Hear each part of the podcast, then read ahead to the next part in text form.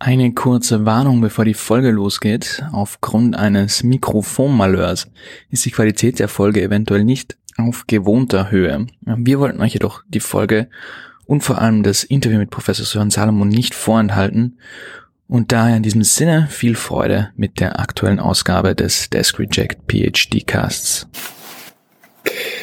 Herzlich willkommen zur fünften Folge, achten Folge, zur Folge, zur Folge ähm, Desk Reject, der PhD-Cast. Ähm, und ich würde vorschlagen, wir beginnen sofort mit unserer Schätzfrage. So, Freunde, wie oft ist das meist zitierteste Paper insgesamt zitiert worden? Ähm, 12.463 Mal. 35.000. Ja. 100.000. Sehr gut. Ja, ähm, heute geht's um das Thema Netzwerken und äh, zusammen mit mir hier ist mein Netzwerk. Didi. Sofal. Und Sascha. Äh, und ich bin der Boris. Äh, wir wollen heute darüber sprechen, warum man sich ein Netzwerk aufbauen sollte, ähm, wie das funktionieren kann und welche verrückten und abgedrehten Geschichten wir währenddessen erlebt haben. Äh, ich möchte direkt mal eine kleine Story teilen, äh, und zwar die, die ähm, alle Folgen bis jetzt gehört haben, wissen, dass wir in Boston waren. Wir waren auf einer der Receptions, äh, die bei denen es äh, freien Alkohol gibt. Und ich habe angefangen, mich mit einem PhD-Studenten nett zu unterhalten aus Oxford. Ja, und wir waren so mitten im Gespräch, bla bla, sehr zugewandt. Auf einmal sagt er, okay Leute, ich, ähm, ich muss weg, rennt einfach wirklich so durch den gesamten Raum zu jemandem, den er auf einmal offensichtlich erblickt hat. Und ich gucke ihn nur noch so hinterher. Und drei Minuten später steht er halt wieder neben mir. Ich so, ja, hä, was war los? Ja, ich dachte, ich hätte da hinten einen Professor gesehen, äh, mit dem ich unbedingt zusammenarbeiten will und äh, wollte ihn einfach nur ansprechen, aber es war jemand ganz anderes. Und dann war ich dann irgendwie sehr beeindruckt davon, dass er so energetisch dann durch den Raum gesprintet ist zu jemandem, mit dem er zusammenarbeiten möchte. Und habe ihn dann direkt mal gefragt, wie er so, so damit umgeht. Ähm, wie er Leute anspricht oder was seine Strategie ist. Und er guckt mich so an, meinte so, ja, ich bin eh total strange und mega weird. Ich habe das einfach akzeptiert. Ich, ich renne einfach hin, sag Hallo und gucke, wie sich das Gespräch entwickelt. Was ich mega gefeiert habe. Ich fand das super sympathisch, dass er da so offen mit umgegangen ist. Ähm, ja, genau. Und ähm, darüber wollen wir heute eben aussprechen. Vielleicht ähm, kommen wir am Ende auch dazu, dass es am besten ist, einfach wie bekloppt auf Leute zuzurennen. Plot Twist, der Typ war Didi. äh, aber vielleicht fangen wir mal so an. Ähm, warum sollte man sich überhaupt ein akademisches Netzwerk, ein Netzwerk ähm, aus potenziellen Co-Autoren, äh, Betreuern und so weiter aufbauen? Was wäre ein Grund aus eurer Sicht, das überhaupt zu tun?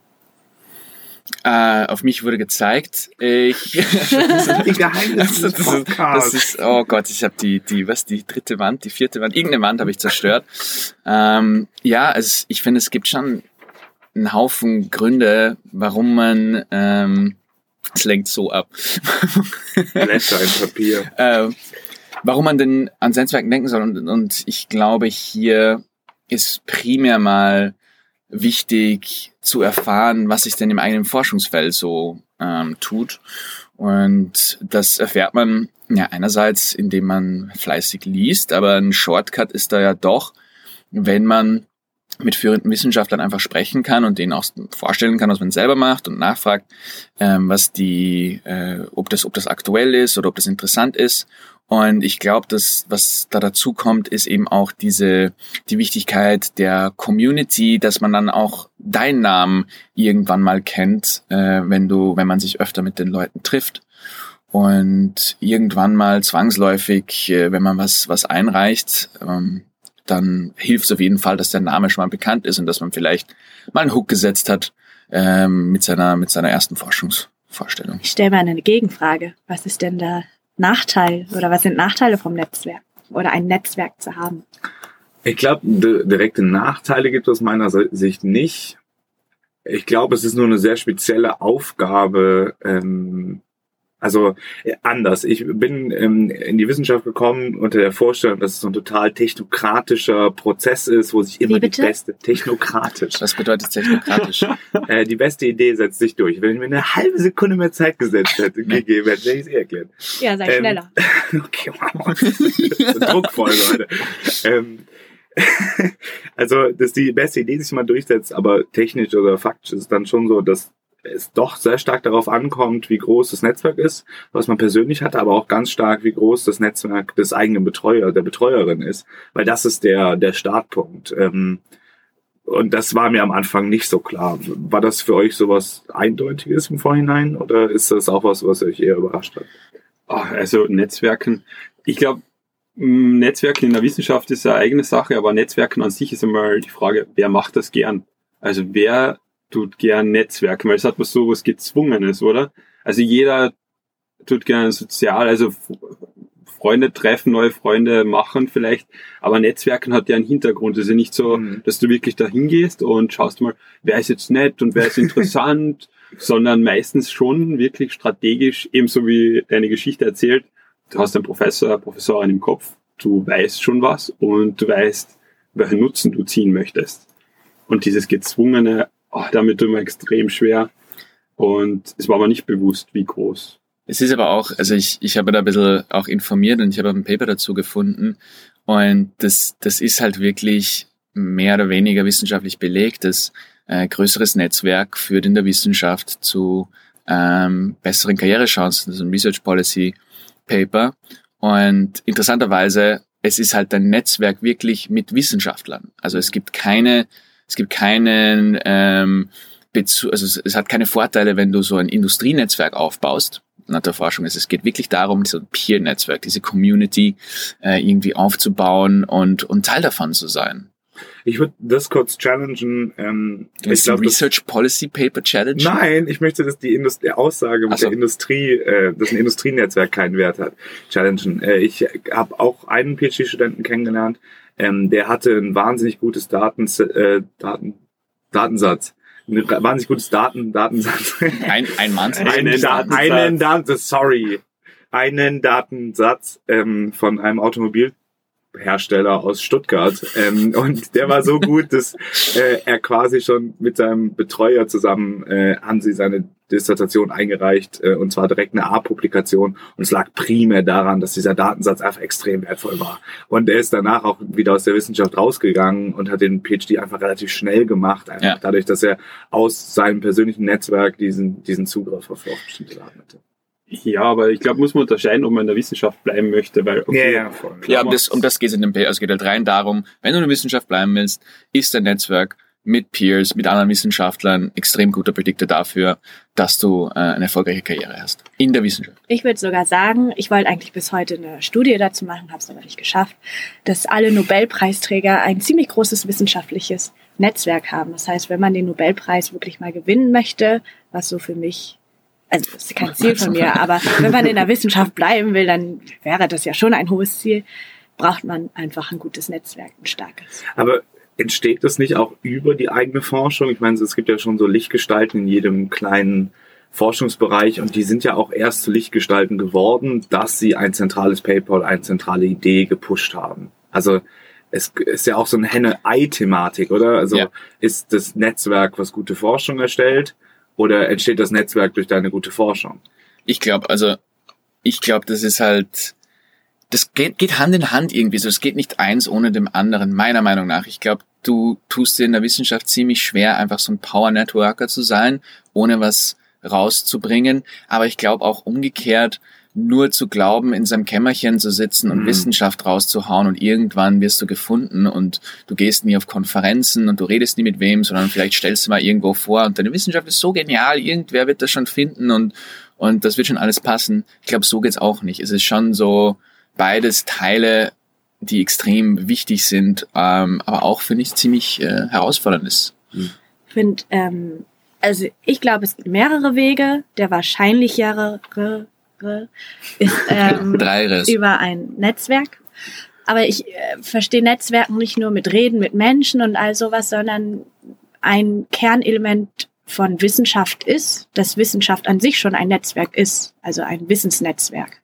Und dass man sich da dann, oh Gott, fragende Blicke. Nein. So gucken meine Studierenden auch immer, wenn ich nein, nein, wir hören dir zu. Ja. Ja, ja, voll. Unten kommen die Hände. Okay, klar. Leute, das ist ein sehr wichtiger Punkt. Den ich Nein, ich habe dir auch aufmerksam zugehört.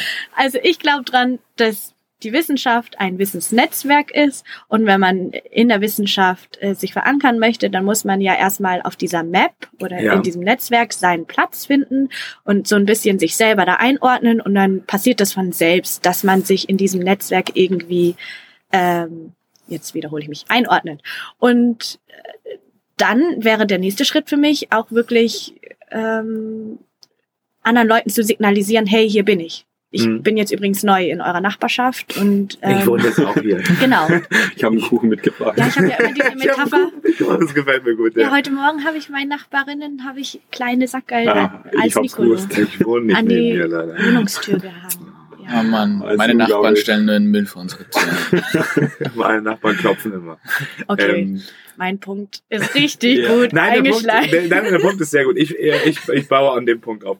Ähm, jetzt ist, Ich ich habe mich in den letzten paar Monaten mit der neuen Thematik be beschäftigt ähm, und habe dann, dann, dann kriegt man schon so Verständnis, wer sind die Lichtgestalten in dieser, in dieser Thematik, wer hat viel publiziert, wer wird eigentlich in jedem Paper immer zitiert, was ist das zentrale Paper, also der, der Link, overarching Link.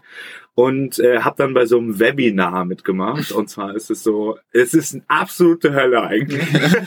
und zwar ist es, ähm, die bieten das an, um quasi diese noch relativ junge Community zu verlinken. Es gibt immer ein Thema. Im letzten Mal war quantitative Forschungsansätze für diese Theorie. Warte mal, ist das Karma-Ding? Nee. Achso, okay, wurscht, red weiter. Und dann ist es eine riesige Telefonkonferenz mit irgendwie 30 Leuten. Und Telefonkonferenz ist schon die absolute Hölle. Und dann mit 30 Leuten, da sind immer irgendwelche Leute dabei, die den Stummschalter nicht finden. Also und einer versucht dann irgendwas zu erklären. Aber worauf ich hinaus wollte, ist, dass das mein erster persönlicher Berührungspunkt mit Menschen in dieser Community war. Weil dann schon natürlich doch Leute durch diese Veranstaltung äh, mit äh, Airquotes äh, durchgeführt haben, die man doch kennt äh, und man das erste so die Stimmen gehört hat und man so ein bisschen ein Gefühl für die Community bekommen hat. Und das baut daran an, was du gerade gesagt hast. Man findet halt einfach quasi seinen Bauplatz für seine eigene Forschung und dann lernt man so ein bisschen die Nachbarn kennen. Und das ist ein wichtiger Prozess und es kommt tatsächlich etwas natürlich. Und ich würde jetzt beim nächsten Mal auf einer Konferenz auch hingehen und Hallo sagen, äh, sagen, dass ich beim Webinar war äh, und dann versuchen eben die ersten Verbindungen aufzubauen. Da, ich würde da gern, gern von euch wissen, eben dieses Thema, wie findet man denn überhaupt die richtigen Leute fürs Netzwerk? Weil die, die du es kurz gesagt hast, ist ja nicht so, dass man einfach nur Leute anredet, die man halt so findet und dass es so ein, so ein Blind Date Zeug ist und du hast kurz angeklungen, dass du es über Paper machst. Gibt es sonst noch irgendwie Herangehensweisen, um Leute zu identifizieren von euch, mit denen man ein Netzwerk aufbauen will?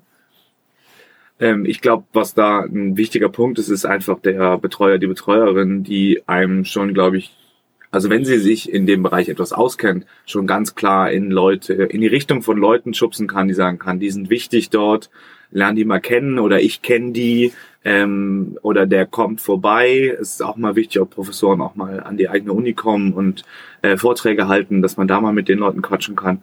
Ähm, und ich glaube, da muss man auch so ein bisschen Vertrauen dann in die Betreuung, die Betreuung haben, Betreuerin, Betreuer haben, ähm, dass der quasi diejenige dann auch weiß, worum es geht. Aber man bleibt schon so in seinen Silos, oder? Also wenn Ja, so total. drüber Ja. Das sind richtig brutale Silos. Mhm. Also hat natürlich auch einen Zweck, Sinn und Zweck und äh, ist auch wertvoll, aber ich finde es eigentlich auch mal spannend, auf eine komplett andere Konferenz zu gehen. Aber es ist halt, es ist eine extreme Nerd-Community, kommt mir vor, wo wirklich die einen quasi mit Playmobil spielen und wenn du mit Lego daherkommst, das kannst der Raus. Ja, Wir spielen mit Magic. ja, Aber so kommt es mir vor. Es ist, was mich überrascht hat, ist einfach jetzt von dieser Netzwerkperspektive auch, ähm, wie stark die Persönlichkeit von Professoren, Professorinnen mit der Forschung verbunden ist. Das heißt, Ja. du siehst, ähm, du bekommst ein Gefühl dafür, wer welche Themen wie bearbeitet und das zieht sich durch. Und, und dadurch hast du auch, ähm, musst du dich da irgendwie reinbringen. Also musst du dich verbinden und, und das ist, glaube ich, für viele, die jetzt nicht in der Wissenschaft sind, echt überraschend. Es heißt, es ist nicht so, dass das so objektive Namen auf diesem Paper sind, sondern du kennst eine Geschichte zu denen, wenn sie wirklich groß sind. Und, und die wiederholt sich immer wieder. Und es werden wirklich so, so Gossip in gewisser Weise erzählt hin und her. Und du musst da irgendwie reinkommen. Mhm. Also du musst in dieses Netzwerk reinkommen und deswegen auch verstehen, wofür stehen die Personen. Mhm. Also persönlich und nicht jetzt. Und die einzelnen Netzwerke haben natürlich auch eigene Eigenschaften. Also beispielsweise gibt es Netzwerke, die total offen sind für neue Ansätze. Dann gibt es Netzwerke, die, dann gibt es so bestimmte Wörter, die in bestimmten Communities dann total tabu sind. Das ist für das Äh, wo man Slang, dann so immer- East Coast, West Coast. Ja, so ein bisschen schon so. Ähm, Kriege ich jetzt ein Beispiel zusammen? Wir haben ähm, gutes. Mhm. Ambidexterity. Ja, genau, Ambidexterity ist ein gutes Beispiel. Die, die haben, es gibt halt so, da hat sich um einen Professor dann gebildet, sondern sind halt alle, die die das wirklich viel machen, sind seine ehemaligen Schüler. Dann reviewen die ja die ganze Zeit untereinander ihre Paper. Dann kommt jemand Neues rein, dann ist man erstmal vorsichtig. Mhm. Äh, und dann ist man auch sehr kritisch. Und dann werden nicht die richtigen Begriffe an der richtigen Stelle verwendet. Dann wird ein zentrales Paper nicht zitiert. Und dann ist man quasi schon wieder raus. Und ich glaube, das sind so Regeln und auch so soziale Dynamiken, die man erstmal begreifen müsste.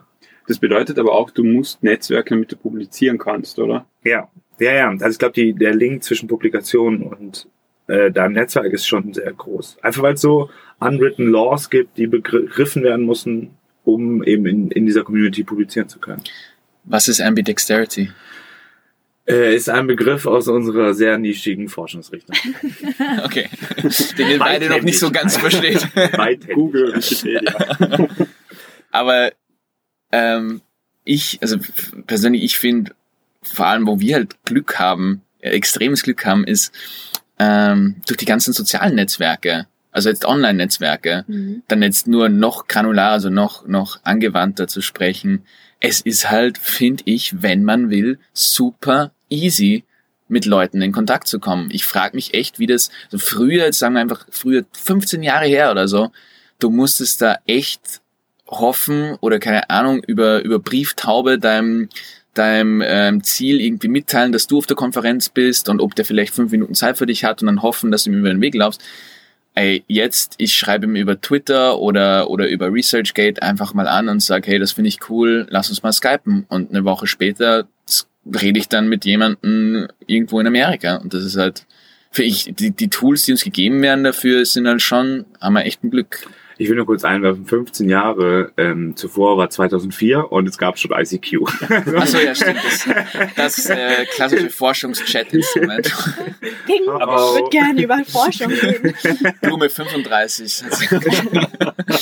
ähm, kurz, kurze Zwischenfrage. Sprecht ihr das mit eurem Supervisor ab, Nö. mit wem ihr so netzwerkt?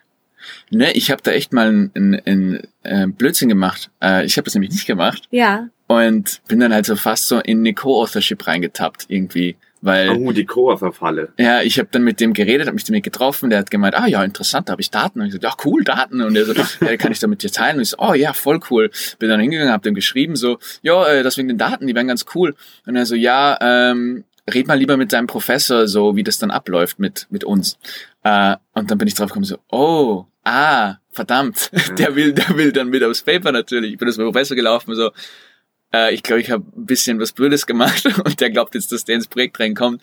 Und der hat mir dann auch so erklärt, so, ja, da muss man ein bisschen aufpassen. Äh, Ja. Da am besten vorher abklären. Vielleicht, vielleicht gehen wir da nochmal drauf ein, weil da sind wir, bin ich auch schon mal vorgewarnt worden, ähm, dass es halt so ist, dass es bestimmte Professoren, Professorinnen gibt, die halt ganz gezielt oder die sehr divers in Forschungsprojekten unterwegs sind, sich halt quasi relativ schnell auf Paper draufsetzen, schauen, ob das jemand ist, der was kann, ob da Daten ähm, dabei sind und erst sehr spät sehr wenig Feedback geben und quasi einfach nur auf ganz vielen Papern drauf sind, um halt drauf zu sein äh, und halt schauen, was sich entwickelt, was sich nicht entwickelt.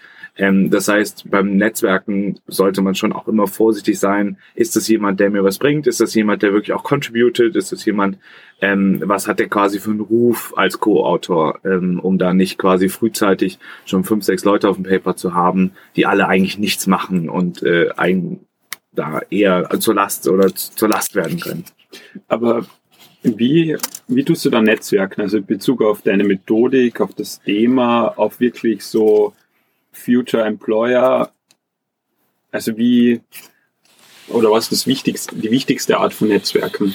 Kommt auf dein Ziel drauf an, oder? Also zum Beispiel, ich finde manchmal spannend einfach nur die Forschung von bestimmten Menschen, dann würde ich gerne über deren Forschung reden. Manchmal sehe ich, dass sie eine Methode benutzt haben, die ich auch interessant finde. Ich bin noch nicht so weit, dass ich sagen kann, ich benutzen werde. Ähm, dann könnte ich darüber irgendwie Fragen stellen.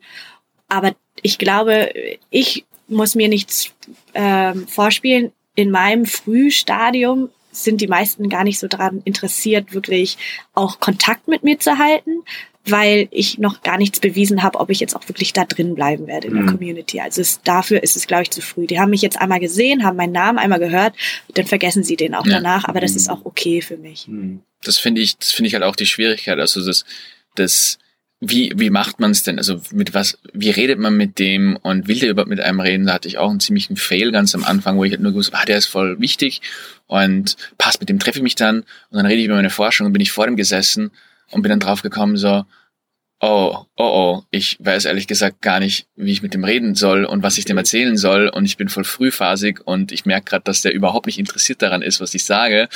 Ähm, und das finde ich, ja, also so auch wie, wie, also eben mehr, wenn man mal davor steht, dann ähm, und glaubt eben, ich will mit dem reden, weil der sich in dem Thema auskennt, deswegen habe ich mit dem geredet und dann auf einmal draufkommt, oha, äh, ich kann dem jetzt nicht nur einfach Fragen stellen im Interview, der will ja dann von mir auch irgendwas hören.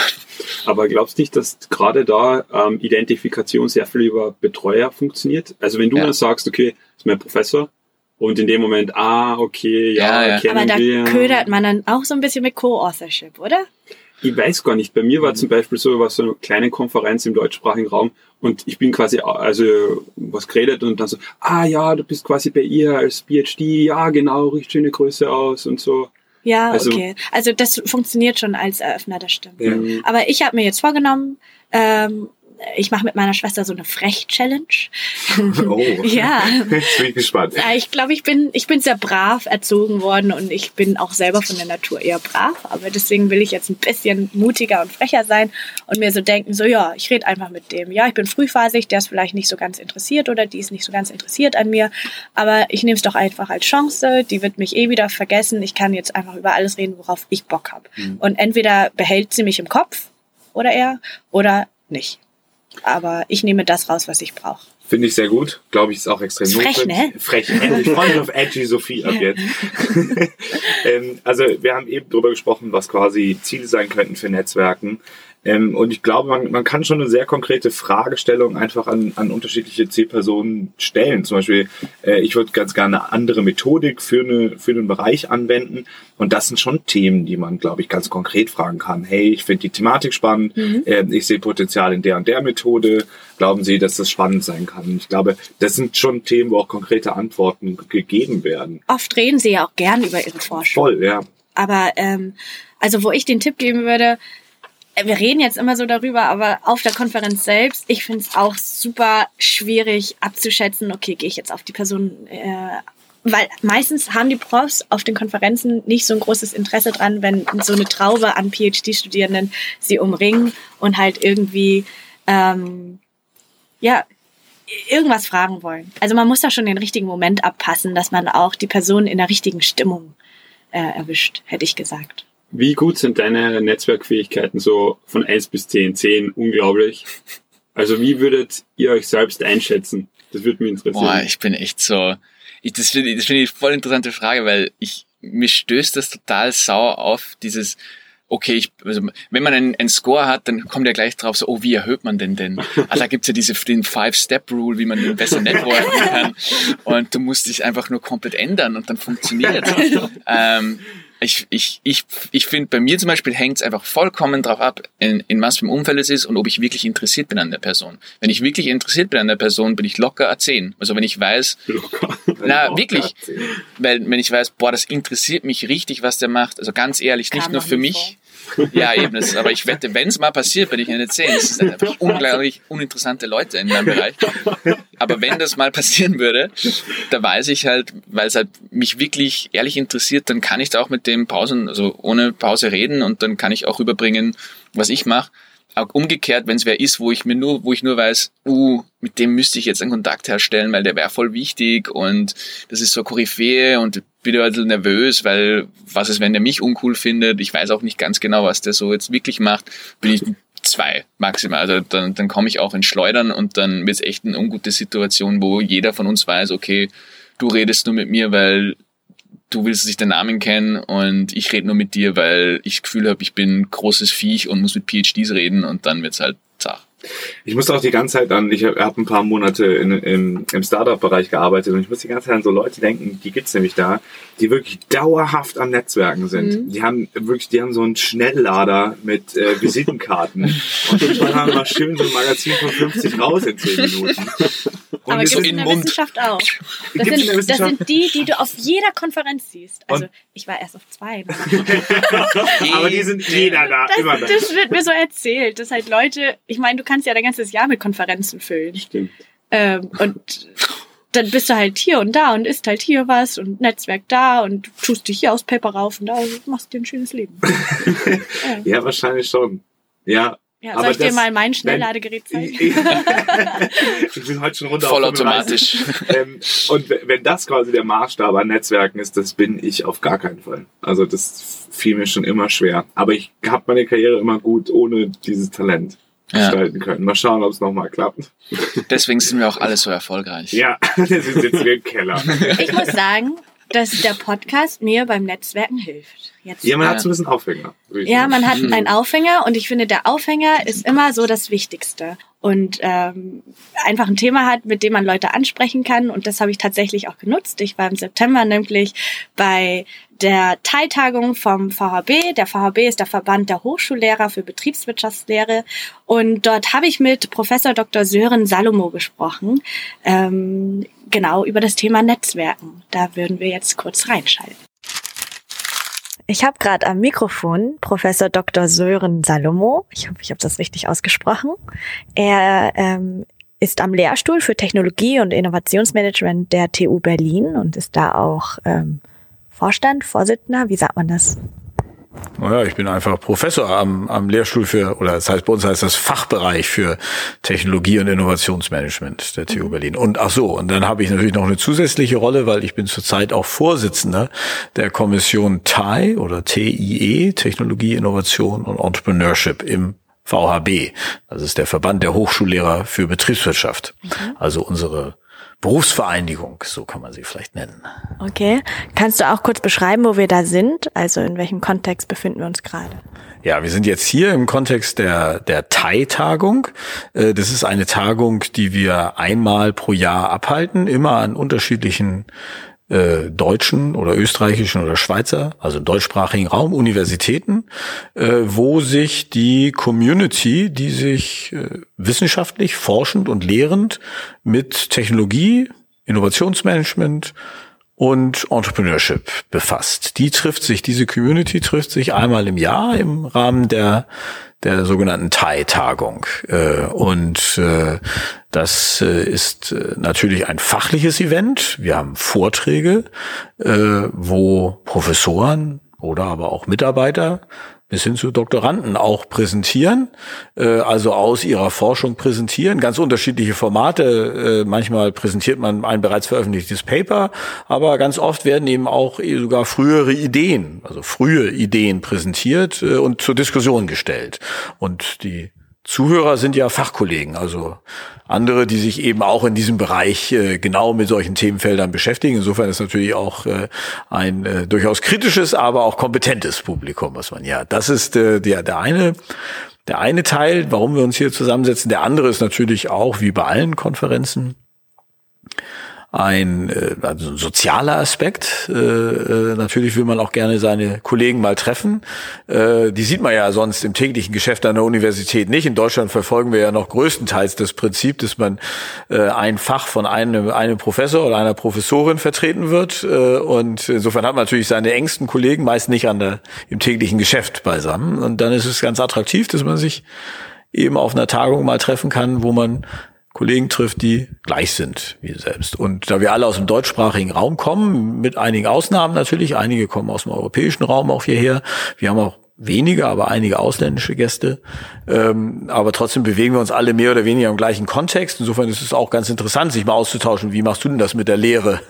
Oder äh, äh, was für Entwicklungen tun sich auf an den verschiedenen Universitäten mit Bedeutung für unser Fach? Und das kann ja ganz verschiedene Art sein, aber gerade zum Beispiel im Bereich Entrepreneurship, also die Frage, wie äh, wie ist, der, wie ist das Zusammenspiel zwischen der Forschung und Lehre, aber eben auch dem Entrepreneurship Support? Äh, welche Rolle spielen da auch Professoren? Sind ja Themen, die immer wieder diskutiert werden. Mhm. Dafür liegt so eine Tagung halt hier auch. Also was ich so mitbekommen habe, ich war jetzt zum ersten Mal da, ähm, dass man auch die aktuellen Strömungen ganz gut mitbekommt. Also das war ein super Mehrwert für mich. Ähm, würdest du generell Doktoranden und Doktorandinnen auch empfehlen, weil das ja jetzt unsere Haupthörerschaft ist, ähm, die Teiltagung zu besuchen? Oder welche Veranstaltungen generell würdest du Doktoranden und Doktorandinnen ans Herz legen? Ja, also äh, Veranstaltungen würde ich äh, Doktorandinnen und Doktoranden ganz viele ans Herz legen, äh, weil na, also die Promotion ist ja auch so eine eine Lehr- und Lernphase. Man muss ja äh, auch reinkommen in das Geschäft und es verstehen und die verschiedenen Facetten kennenlernen und das äh, tut man natürlich, indem man ein aktiver Teil äh, all des Geschäfts wird. Und insofern sind und Tagungen sind ein ganz wichtiger Bestandteil des in der Art, wie wir auch Wissen entwickeln und äh, vor Kollegen präsentieren und äh, insbesondere natürlich auch, wie man Netzwerke aufbaut. Insofern und äh, ist es auch ganz relevant für für Doktoranden, das Geschäft zu verstehen, indem man daran teilnimmt. Ähm, es, da gibt es natürlich eine ganze, also es gibt ja eine unendliche Menge an potenziellen Konferenzen, an denen man teilnehmen kann.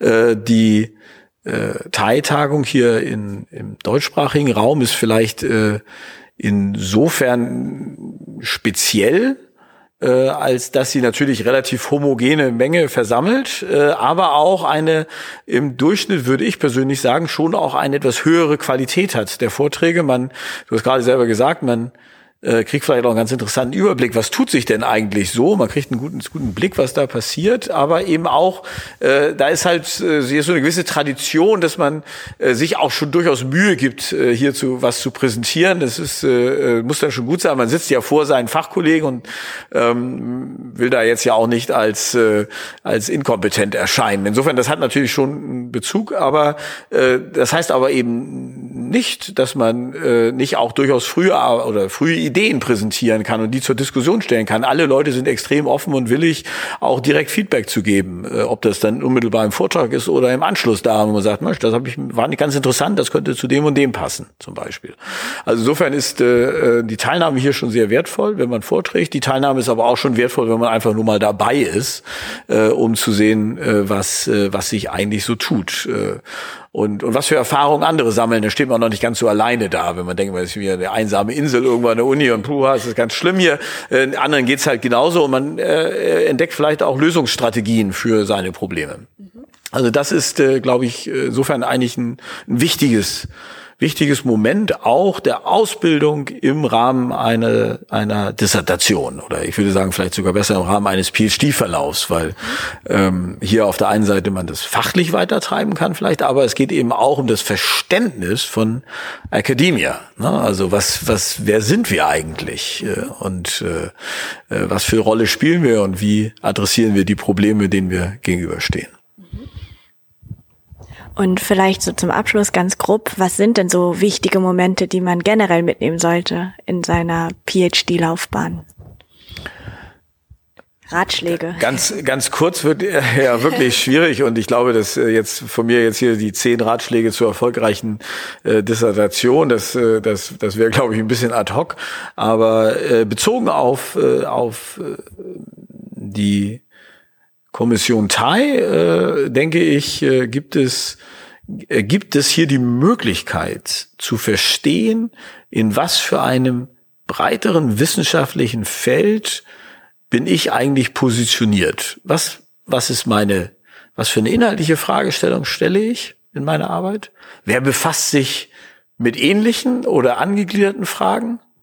Ähm, wer stellt auch vielleicht Fragen, die ich mich der Form noch gar nicht gestellt habe, die aber durchaus wichtig sind, um meine Arbeit weiterzuentwickeln.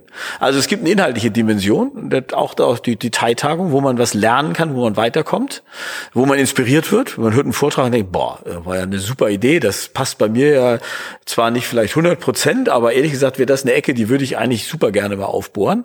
Und das ist, leistet diese Tagung auf jeden Fall. Man kann, ich glaube, das hast du, glaube ich, schon gerade selber gesagt. Und ich finde immer wieder, man wird unglaublich inspiriert von, von, von diesen Ideen, die alle Leute eigentlich haben.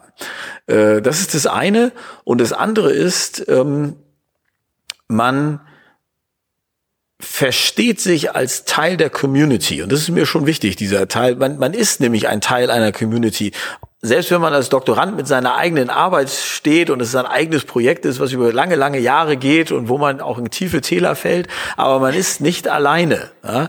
Äh, man ist nicht alleine in dem Sinne, es gibt noch andere Doktoranden, aber es gibt eben auch eine ganze Reihe an anderen in der Community und das Verstehen dieser Mechanismen, die in so einer Wissenschaftscommunity äh, vorherrschen, die es gibt, äh, da hilft so eine Tagung auch, weil man hört, was machen andere, wie verhalten die sich, äh, welche Lösungsstrategien haben äh, die selber entwickelt. Und das geht ja von anderen Doktoranden bis zu jüngeren Kollegen, Postdocs, Assistant Professors bis hin zu, zu den etablierten äh, Chairs, äh, Full Professors, die, die ja auch irgendwann mal Doktoranden waren und äh, das vielleicht auch noch nicht immer alle vergessen haben. Also insofern, man kann viel lernen, was ist eigentlich unsere Community, was ist unsere Profession. Weil das ist eine Profession. Und das hier ist ja eine, ist ja eine Institutionalisierung dieser Profession. Das ist der VHB, ne, der mhm. Verband der Hochschullehrer für Betriebswirtschaft. Und dann TAI als Unterkommission. Mhm. Gut, vielen Dank für deine Zeit. Ich glaube, also da kann man sich auf jeden Fall viel mitnehmen. Ich nehme es mir mit. Ich habe es auch jetzt erlebt und äh, diese wertschätzende Atmosphäre ist schon was Besonderes, glaube ich. Und äh, diese Community zu haben, die einen dabei unterstützt, das ist natürlich auch die Absicht mit diesem Podcast, den wir haben. Aber ja, ich kann es jedem empfehlen. Dann habe ich noch ein Abschlussstatement. Wer das hier hört und sagt, boah, das klingt ja total spannend, der geht jetzt gleich mal zu seinem Professor hin, nimmt den in die Hand und sagt, ich komme gleich mal mit, wir gehen mal zur nächsten Thai-Tagung 2020 in Frankfurt und zwar im März. Okay, gut. Das merken wir uns. Vielen Dank. Bitte. Ja, wunderbar. Ja, Sofal, danke nochmal für das Interview. Ich glaube, das ist super hilfreich, auch nochmal Stimmen von außen und nicht nur von uns drei Dullis zu hören. Ähm, und wir kommen jetzt erstmal zu. Ich habe mich rausgenommen aus den Dullis. ich sehe drei Menschen, es sind drei Menschen. Vier Dullis, ich bin der Oberdulli. Okay. Vier Dullis und der Chef. Aber zunächst sollten wir ähm, die äh, Schätzfrage auflösen. Ich bin so daneben. Ihr seid schon relativ weit daneben. äh, die Frage war, ähm, was, wie häufig das meist zitierte Paper zitiert worden ist. Und äh, ich glaube, unsere Wissenschaft ist dann doch sehr nischig mit, ähm, mit so 10.000, 15.000, glaube ich, so ein extrem hoch zitiertes Paper. Wir sind aber jetzt in der ähm, Biochemie und da gibt es auch Methodenpaper und sobald da diese Methode mhm. angewandt wird, mhm. äh, wird es auch zitiert und es geht um ein Paper, in dem, oh Gott, jetzt ist peinlich, aber ich glaube, es, wird, es ist eine zur Messung von Proteinen in Flüssigkeiten aus dem Jahr 1951. Protein Measurements uh, with the foil phenol re reagent. Re Was? Phenol Regent? Ja. Hm. Genau das. Ähm, also kennt jeder. Wir können es in der, wir werden, wir werden das Paper in der Folge nochmal verlinken. Ähm, es ist ähm, von Laurie Rosenberg, Farr and Randall. Ähm, und es hat lächerliche 305.000 Zitationen. Alter, also das ist schon mal äh, eine andere Hausnummer, also, ich glaube. Ich kenne wenige Wissenschaftler, die überhaupt Insgesamt alles so diese Ja, eben, also das ist schon lächerlich. Also das, wie gesagt, 305.000. Wir werden so durchfallen bei jedem BCG-Case, bei jedem McKinsey-Case. Warum? Also so unsystematisch, wie wir diese Frage beantwortet haben. Äh, 100.000! Es ist eine Schätzfrage, kein, äh, keine Case Study. Von daher, ich sehe auch weiterhin Chancen von, für uns bei der BCG. Ähm, und wir. Hallo! Holt uns raus aus dem Keller! Und zahlt uns mehr als 5 Euro, bitte. I need the money. Ähm, genau, also wir bedanken uns nochmal fürs Zuhören. Ähm, wir hoffen, dass ihr uns bereits auf Instagram und Facebook folgt. Ähm, wenn euch der Podcast gefällt, äh, dann solltet ihr ihn sowieso schon abonniert haben ähm, auf Spotify, Overcast, Apple Podcast. Äh, gebt uns auch gerne eine 4 bis 5 Sterne Bewertung, äh, lieber eine 5 Sterne Bewertung. Ähm, wie gesagt, wir wurden aufgenommen im Keller der WU. Die Intro- und Outro-Musik ist äh, von Blue Dot Sessions äh, und produziert äh, werden wir von Alexander Staub und Sofal und das Logo hat Stefan Karlosch gemacht von Creative Prism. Wir hoffen sehr, dass ihr uns beim nächsten Mal wieder zuhört. Äh, bis zum nächsten Mal. Vielen Dank. Tschüss. Ciao, ciao. Ciao. Bin so stolz auf dich. Du hast echt alles abgelesen. War, war ein gutes Auto. Ja.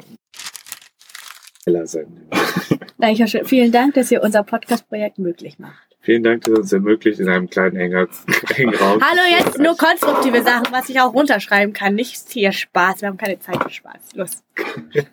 Und dass wir das Keller Ich habe ich hab schon den perfekten ähm, Abspann mit, mit sowieso. Vielen Dank, dass wir im Keller Das habe ich schon geschrieben.